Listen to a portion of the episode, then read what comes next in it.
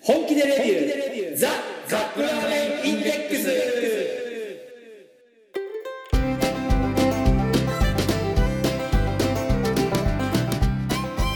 今週もやってまいりました本気レビューザカップラーメンインデックス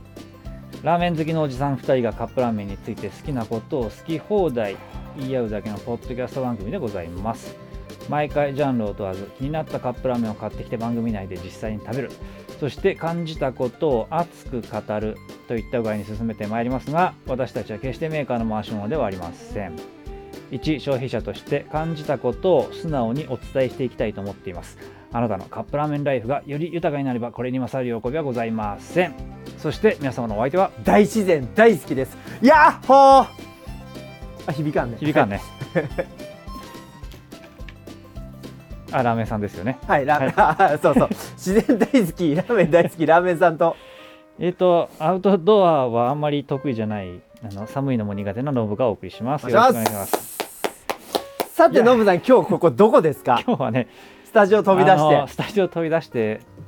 江那市岐阜県江那市、はい岐阜江那市っていうとなんだろうなんでしょうねなんだ栗きんとんクリン トン、えー、坂織棚田っていうところに来てますはい坂織棚田あーサブよいしょあー大きなあお大きなワンちゃんがいるワンちゃんがいますよいしょ聞こえるかなあ聞こえる聞はいこえる、オッケー大丈夫えーっとね今日はスタジオ飛び出して、はいえー、江那市の江坂那市織まで来ましたね坂織棚田っていうところなんですけど、棚田ってあのこう段々になった、うんね、あの斜面に作ったもうほぼ無理やり作った田んぼなんですけど今日はねそれをちょっと見に来ましただんだん畑の田んぼ版だよねそうですね でよく見るとほら今目の前にその棚田が広がってるんですけど、はい1個あたりのこの田んぼのこの1区画っていヘうんクですかタールっていうのは何十の1こ区画のっていうんですかね、すっごい狭い狭いテニスコート一個ないねテニスコートをこう縦にスライスして 34個ぐらいにスライスしてうん出来上がるぐらいのスペースですよねこれかなり効率が悪い田んぼだねわざわざここまでしてここでお米を作るのかっていうそういうとこですよね、はいここはねそもそも、えー、と平家の落ち武者かなうんがその昔えっ、と何源氏に追われはい逃げに逃げ、うん山の奥深くに入ってきて、えー隠れていた人里離れたいはい集落、うん集落もなかったんだよねそんなところに、えー生活しないといけないから田んぼ食をべ物をねお作米をら作なっいとたんでしょうねだからこんな斜面しかないところに田んぼがあるんですよねこうやって。んほん本当にね最初は何もないただのこう山だったらしいんですけど、うんそのもともとそ戦戦国時代戦国時代っていうのかなあんな昔のじ時代なのでこうお城のねなんていうんですか石垣を作っていた職人さんがどうもいたらしいんですよね、その落ち武者の人たちの中に。でその人たちの技術を使って作られた石垣がな要はこのお城の石垣とを作る技法をそのままこう段々畑うんに活用したっていうでもお城みたいだもんねだからそうよそうくお見る城のと石垣みたいなんですようん本当に見てると、でその上にこうテーブルみたいなやつ作ってでだんだんの田んぼをが。作ったと、大きいところはそれこそテニスコートぐらいありますけど、うん、もうちっちゃいところなんて本当にあれですよなんていうのかなプロ野球のエキサイティングシートみたい なあのぐらいのスペースですよでこれが何あのこの辺りの名所になってるのかな名所ですねこの棚田、はい坂織棚田っていう、んあの全国棚田百選の中の全国棚田百選100 、選100 100個もあるかどうかは知らないですけど、うんまあ有名な棚田棚田界の中では結構有名なところらしいです。でまあちょっとねラーメンさんもほら、皆さんご存知の通り歴史とかそういう名所巡りが大好きな人なので、はい近くにこんなもんがあるんだったら来てみようやとそいううこ今と日でふとね思い立ってね、そうあのー突然行くぞって言われて突然やかん持って準備しろとか言われて何のこっちゃと思ったんですけどやかん持って飛び出してでラーメンさんはこのなんていうんですかこのコンロカセットコンロを持って、岩谷のカセットコンロ持って今日はこの棚田の大自然もう本当360度山に囲まれた、はいはいはいすごく風光明媚ないいところですよね、これちょっと写真あの載せときますのでよかったらあのブログとか、はいホームページとかで見てもらえれば、うんうん岐阜県岐阜県方面岐阜県東の地方方面にお越しになる子だったらねあのちょっと寄ってみるといいかもしれないです、うんすごく見どころのこれね田植えシーズン来るとああたまらない大でしょう絶ね景が見れると思うこれこうがね目の下にいっぱい田んぼがあるんでそこで人々そがう展望台みたいなところがあっわーっと作業するんてでしょうねそこからこの棚田を上からこう見下ろすことができるっていうナイスビュースポットが、ナイスビュースポットですまねあ、今そこで収録してますはけいど、、で今日、えー2月の上旬なんですけれども あの道というか脇には雪が普通 に残っ積てもまってする残ってるで ね当然寒いんで寒いところで そ外でこ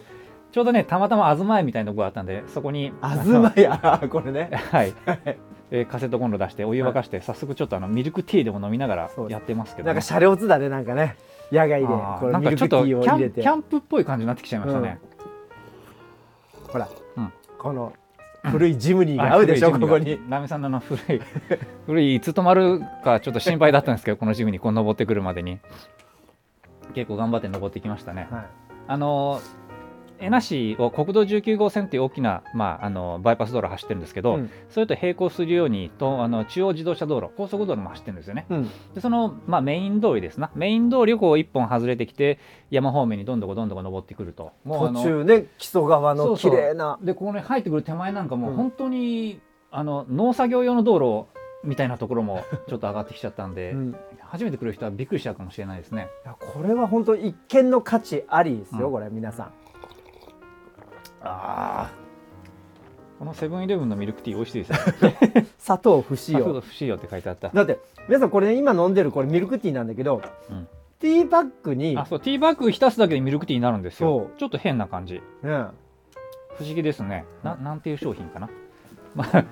あのお茶インデックスミルク溶け出すティーバッグアールグレイっていう、うんあのでアールデグレーだから結構香りも良くてね、うんこれセブンイレブンで買ったやつですね、いやーしかしでここで棚田でできたはいはいはいお米があって棚田米っていうんですけれども棚田米はいそれがまあちょっとちょっとしたブランドですよね真央ちゃんのお姉ちゃんやねえーっとそれは浅田米ちゃんですね はい浅田舞はいでその棚田米っていうおあのお米を使って、はいえーお酒を作ってる人がね、うんまあ、いまして、まあそ、あのそれを棚田米っていうこうブランドをつけた感じでお酒売ってるんですけどじゃあその棚田米の棚田米そのものについてうん何がちょっと他のお米と違うのって一回聞いたんですよね、はいはいはいそしたらなんかあのやっぱりいい感じに仕上がる とうんいい感じに仕上がるっていうのはあれなんですよほら棚田だから斜めの斜面にちょっとずつちょっとずつあのなんていうんですか田んぼが据え付けられてるんですけどそんなわけだからそのお米の稲の一本一本にすごく効率よく日の光が当たるんですって、だからあのすくすく育つというかそうあとねお水も上からずーっとこう降りていくわけだからなんかろ過されてどんどんいいお水にそなるうみたそいうなそうあの濁らな綺い濁らよどまよよどんだりしないのでおん水が常に新鮮な状態に頼まれた保たれていてコンディションのいい理想的な田んぼがあのあのお米が作れるらしいですそんなわけだからその出来上がったお米もちょっと美味しいよって言ってましたね麗ないやそんな米食べてみたいねね食べてみたいけどただ、まああのこんなこんなこんなって言うとあれなんですけど、うんあのすごくもう一見見ただけでも取れ高すごく低そうじゃないですかだからプレミアム感があそるうじゃなそいうだからほとんど流通しないらしいんですその棚田米っていうのは、あのほらこの間会った人がねその説明してくれた人が、はいめちゃくちゃ美味しいって言ってたもんね、うんそのお米が美味しいんだけど、んあの買えるかどうかわかんないよって言ってましたからね、あこれ田舎特有のこの5時のサイレあン本当だ今ちょっと夕方の5時でだいぶあの肌寒肌寒くなってきましたけどね、ラいーメやンいそんなご飯で、はいはい僕は何を食べたいですかやもうご飯だけでいいまずはいやいやいやいやご飯のその白米を美味しく食べる最強の相棒がいるじゃないですか、いますねはご飯ですよい、違う違うそんなんじゃないご飯がね多分丼5杯はいけるんじゃないですかこれがあれば生姜焼きとかですかそうよね生姜焼き食べたいですねじゃあこんな山の中のに生姜焼きなんてどうやって持ってくるんですかあれそこを我々で ね日清がやってくれましたよはい、はい今週のメニューでございます、えー日清カップヌードル生姜焼きコクうまだれの生姜焼き味って書いてありまそすうですねカップヌードルの生姜焼き味ですよこれビッグサイズはい、ですねこれは一体どんなそれでしょう、はいえーこれは白米と食べたいカップヌードルに生姜焼きが登場とえー生姜の切れと肉の旨味をしっかり効かした醤油ベースのスープはてててコクのある濃厚な味わいです香ばしく焼いた豚肉と生姜の風味がアップする生姜焼きオイル付きだ生姜焼きオイル付き、だそうですあのこの蓋の上にぺっちょり貼り付いてるのが生姜焼きオイルですねえっ、とねこう書いてありますパッケージにね、うんえーこれぞ白米と食べたいカップヌードル生姜の切れをきか生姜の切れを効かせたスープにジューシーな肉の旨味が広がる生姜焼き味は白米と相性抜群今日は白米と一緒にがっつりいっちゃいましょうって書いてあいっちゃいましょうちょっと写真撮りますねうで一見カレーヌードルに見えるねパッケージが黄色なんで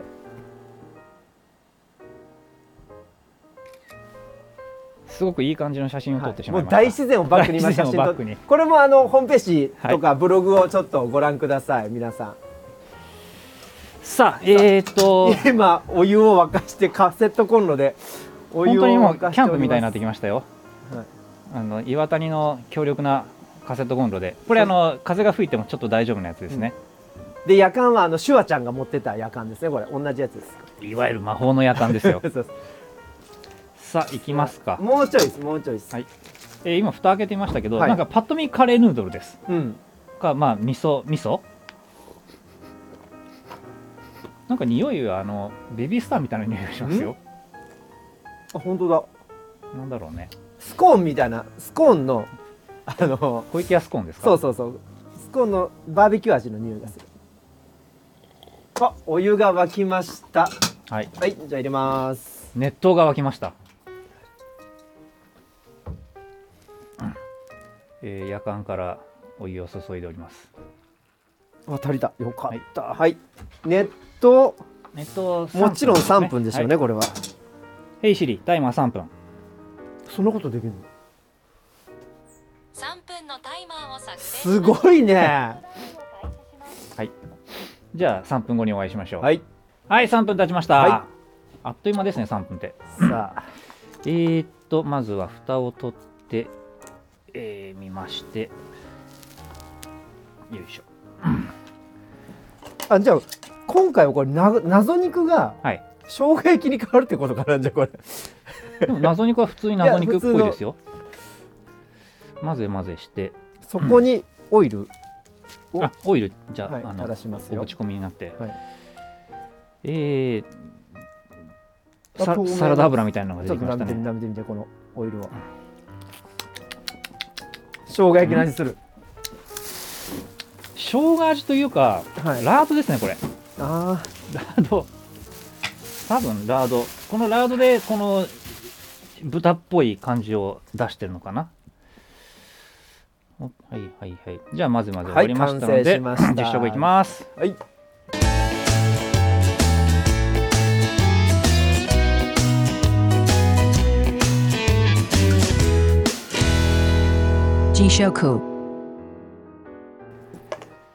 じゃあ分けりんこして、はいあ麺が太くないこれ太いですねでっかいでっかくて太いこ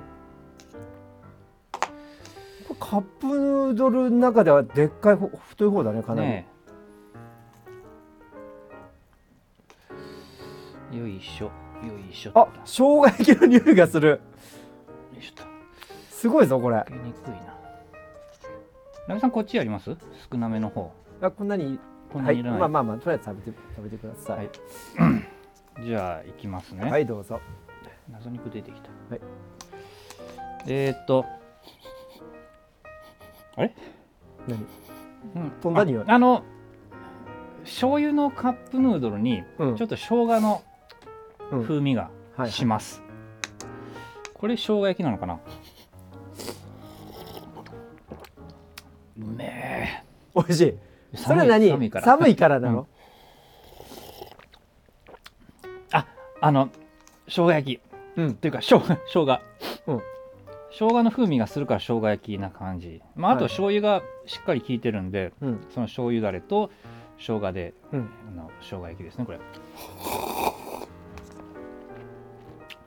うんまあ麺はあでもひすごく幅広ですねやっぱりさっき見たのと見た時の感想そのままですけどかなり太いよね、これ。うん太いカレーヌードルと同じぐこれよりもちょっと太いかもしれないえっ、と具は具が謎肉生姜焼きが入って謎肉が出てきるました、はい、まさに 謎肉はいつもの謎 肉だ生姜焼きになってないうん、で生姜焼きといったらあとキャベツの千切りじゃないですか、どうぞこれキャベツかなキャベツだねうん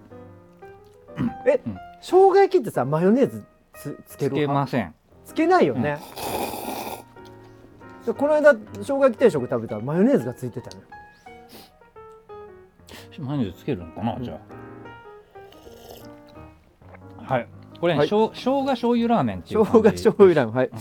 えー、とスープの色はねほんと醤油ラーメンの色ですねこれえー、匂いがああ生姜の匂いがする今でもねうんああの謎肉じゃないお肉入ってましたほんと、うんじゃあちょっといただき味はまなすかったけどあしっかり生姜だねこれうん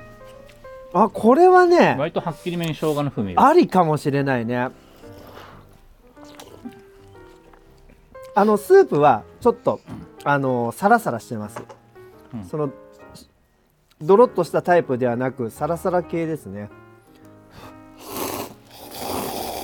うん麺が食べ応えがあるカップヌードルなのにうん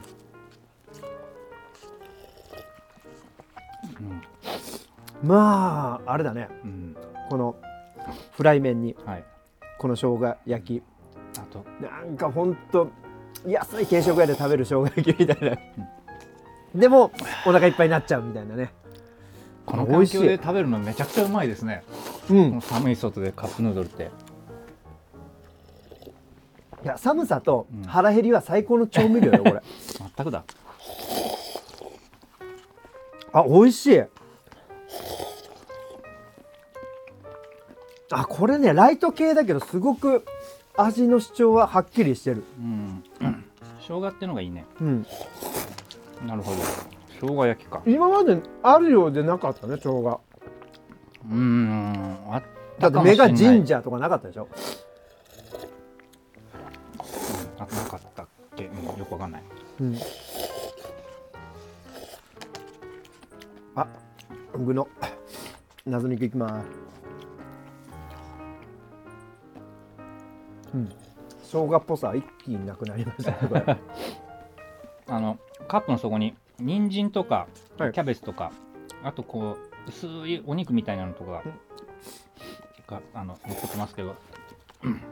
まあまあ賑やかな感じですまあそうだねキャベツもそかもなく不可もなくうん特段しびれるような感じではありませんけどまあバランスはいい感じですね、うんいやー生姜焼きかありそうでなかったねうん、米に合うかっつったら、米に合うのはもうちょいスープの粘度を上げてほしい感じが、これはでもまああの単体で単体で召し上がるやつかな、うん今日は白米と一緒にがっつりいっちゃいましょうっていうのカップに書いてありますけど、ちょっとこれでご飯は、そうだねちょっと進まない進まないかもしれないそうだね、麺は進むけどねこれ、うんうんえーっとその それではカップヌードル生姜焼きですけどはいどうでしたラメさんこれこれ一言で言うとですね、はいまあ、これまた冒険野郎マクガイバーの名言ですねは名言ですマクガイバーではないですマクガイバーのめ名言ですもうね、はいら冒険野郎マクガイバーっていうあの1980年代ぐらいのい、はい、ラメさんの大好きなテレビドラマ、あれにね超有名台詞があったんですよはい、はいはいジンジャーエールにはクラッシュドアイスだなっていうジンジャーエールを飲むシーンがあって、 うんうんジンジャーエールにはあの砕いたアイスねあの、うんブロックのアイスじゃなくて砕いたはいクラッシュドアイスがすごく美味しいってことを、うんマグガイバーは言ってたんですうんそれそれとこれとどういうそのそれがいや全く意味がない ジンジャーつながりですかそうジンジャーつながりですなるほどはいわかりました、ごちそうさまごでざしいたましたああでは次のコーナー行きましょう、はいせーのララメメンにに聞聞けけ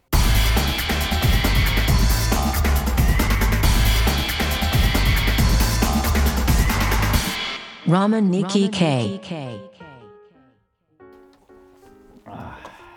じゃあ生姜焼き、生姜焼きうんどうでもさ生姜なん焼かき定食屋さんでよくあるラーメンってさ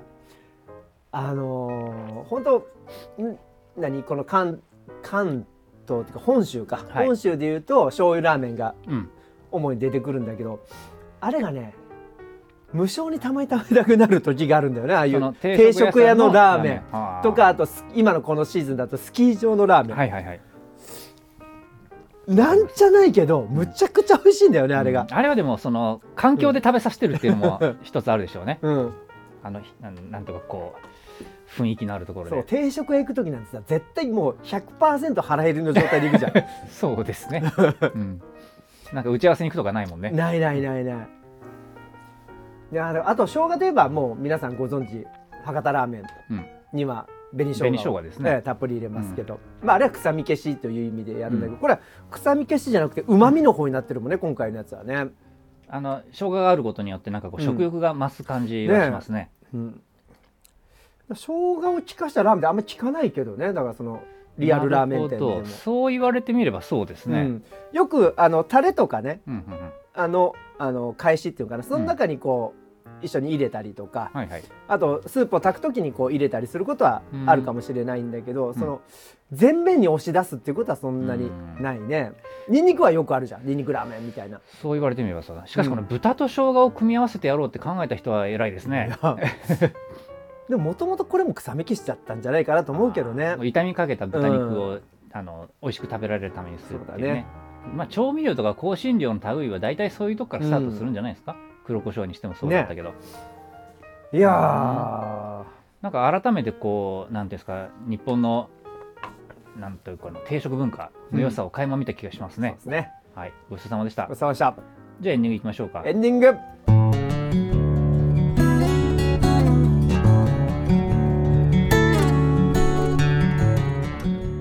寒い寒いけど ね心があったかいねこれ今なんかいいすごくいいこの大自然の中でうんカップラーメンを食べでもカップヌードルの本来の食べ方ってこれなのよそうですよねアウトドアで食べる、うんなんか自分のカップヌードル原体験もう小学生の小学校の低学年ですよね、うんあとは行ってねあの隣町のうんスケート場、スケートリンクの脇で食べたカップヌードルカレーが、はい多分あの原体験です私 それは言ってたね前ねあの寒いところで鼻水垂らしながらあの当時はあれなんですよねお湯がさすおそお湯が注げるんですよ自販機でああそうだねであのプラスチックのフォークでうんあのいただくんですけど、あの自販機の中にフォークとかが埋まってるんだよはいね、はいはい。で、えっと、お湯を出出して、そこで。っていう、あ、なんか月が上がってきたけど、今日満す月ごだから、くね、、すごく風光明媚な感じになってきちゃったぞ。ないこれちょっと絵に描けるぐらいの絶ねえ。景よこちれ、ょっとあのー大阪の、大阪の画伯、手と画伯、泳ぎして、これこそ水彩画にすごくねいいような気がするけどね筆を振るってみてはいかがでしょうか。ははい、そんなわけでこの寒い外からお送りしました今週もお届けしたのはいやもう皆さんこれ大自然に出てカップラーメン食べましょう、めちゃくちゃ美味しいですラーメン大好きラーメンさんと、はい、まあ、あの本格的なキャンプとかじゃなくてもね、うんちょっとこういうことうこ手ろ軽でにね公園とかで全然できますね、出てきて、まあ、あのお湯を沸かす設備はちょっといりますけれども、うんお手軽になんかこうアウトドア感覚楽しめるのは面白いなと思いました、えー、そろそろ子供をキャンあプに連れてちょっと待ってっ待ってノこブれがいお送りする前にこれをはい今ねははい紹介してくえだっさといね、このあ東屋の隅っこに資料チラシが置いてあったんですけど「えー棚田でキャンプ」って書いてあります棚田でキャンプ この棚田でなんとキャンプが楽しめるらしいですよえーっと坂織棚田坂坂織棚田坂織棚田のキャンプって検索したら多分出てくると思いますけどえーっとですね年越しキャンプキャンプ受付中って書いてあるこんな寒いところで年越しするんですねでこれ棚田の上でキャンプするってことでしょだとこれもう稲刈りが終わった田んぼの上にテントを張ってそこで一夜を沸かすってことでしょこあれでも1テントうん4000円って書いてあるからあ貸してくれるんだ多分テントんちょっと待ってテントキャンプ用品などはご持参くださいって書いてあるんあじゃあ場所代が4000ってことそうそうレンタルなどはご用意がありませんとあで寒いから気をつけてねって書いてありますねーはいその場所を貸してくれるという感じですなもしあのー棚田でキャンプがしたいという方がいらっしゃるんであれば、であの近所にねあの、はい温泉があるらしいので、うんキャンプが終わったら、あいいあね今これ写真が載ってるけど、はいはい本当に田んぼの上に稲刈りの終わった田んぼの上にあのテント張ってます すげえここでこうダイナミックなうんこう景色を眺めながら多分ね朝起きてちょっと待ってあっち今月が出てきてるでしょうんということはお日様もあっちから出てくるのかなまあそうですよね南側に面してないとうんできないから、ということは朝日を眺めながらそうだねコーヒーをすすることもできちゃうっていうね、素敵なところです皆さんぜひあの、えー岐阜県恵那市の坂織棚田でございます、はあのいぜひ機会があればお越しくださいえー、のぶとラーメンがお送りしましたまた来週さよならはいあります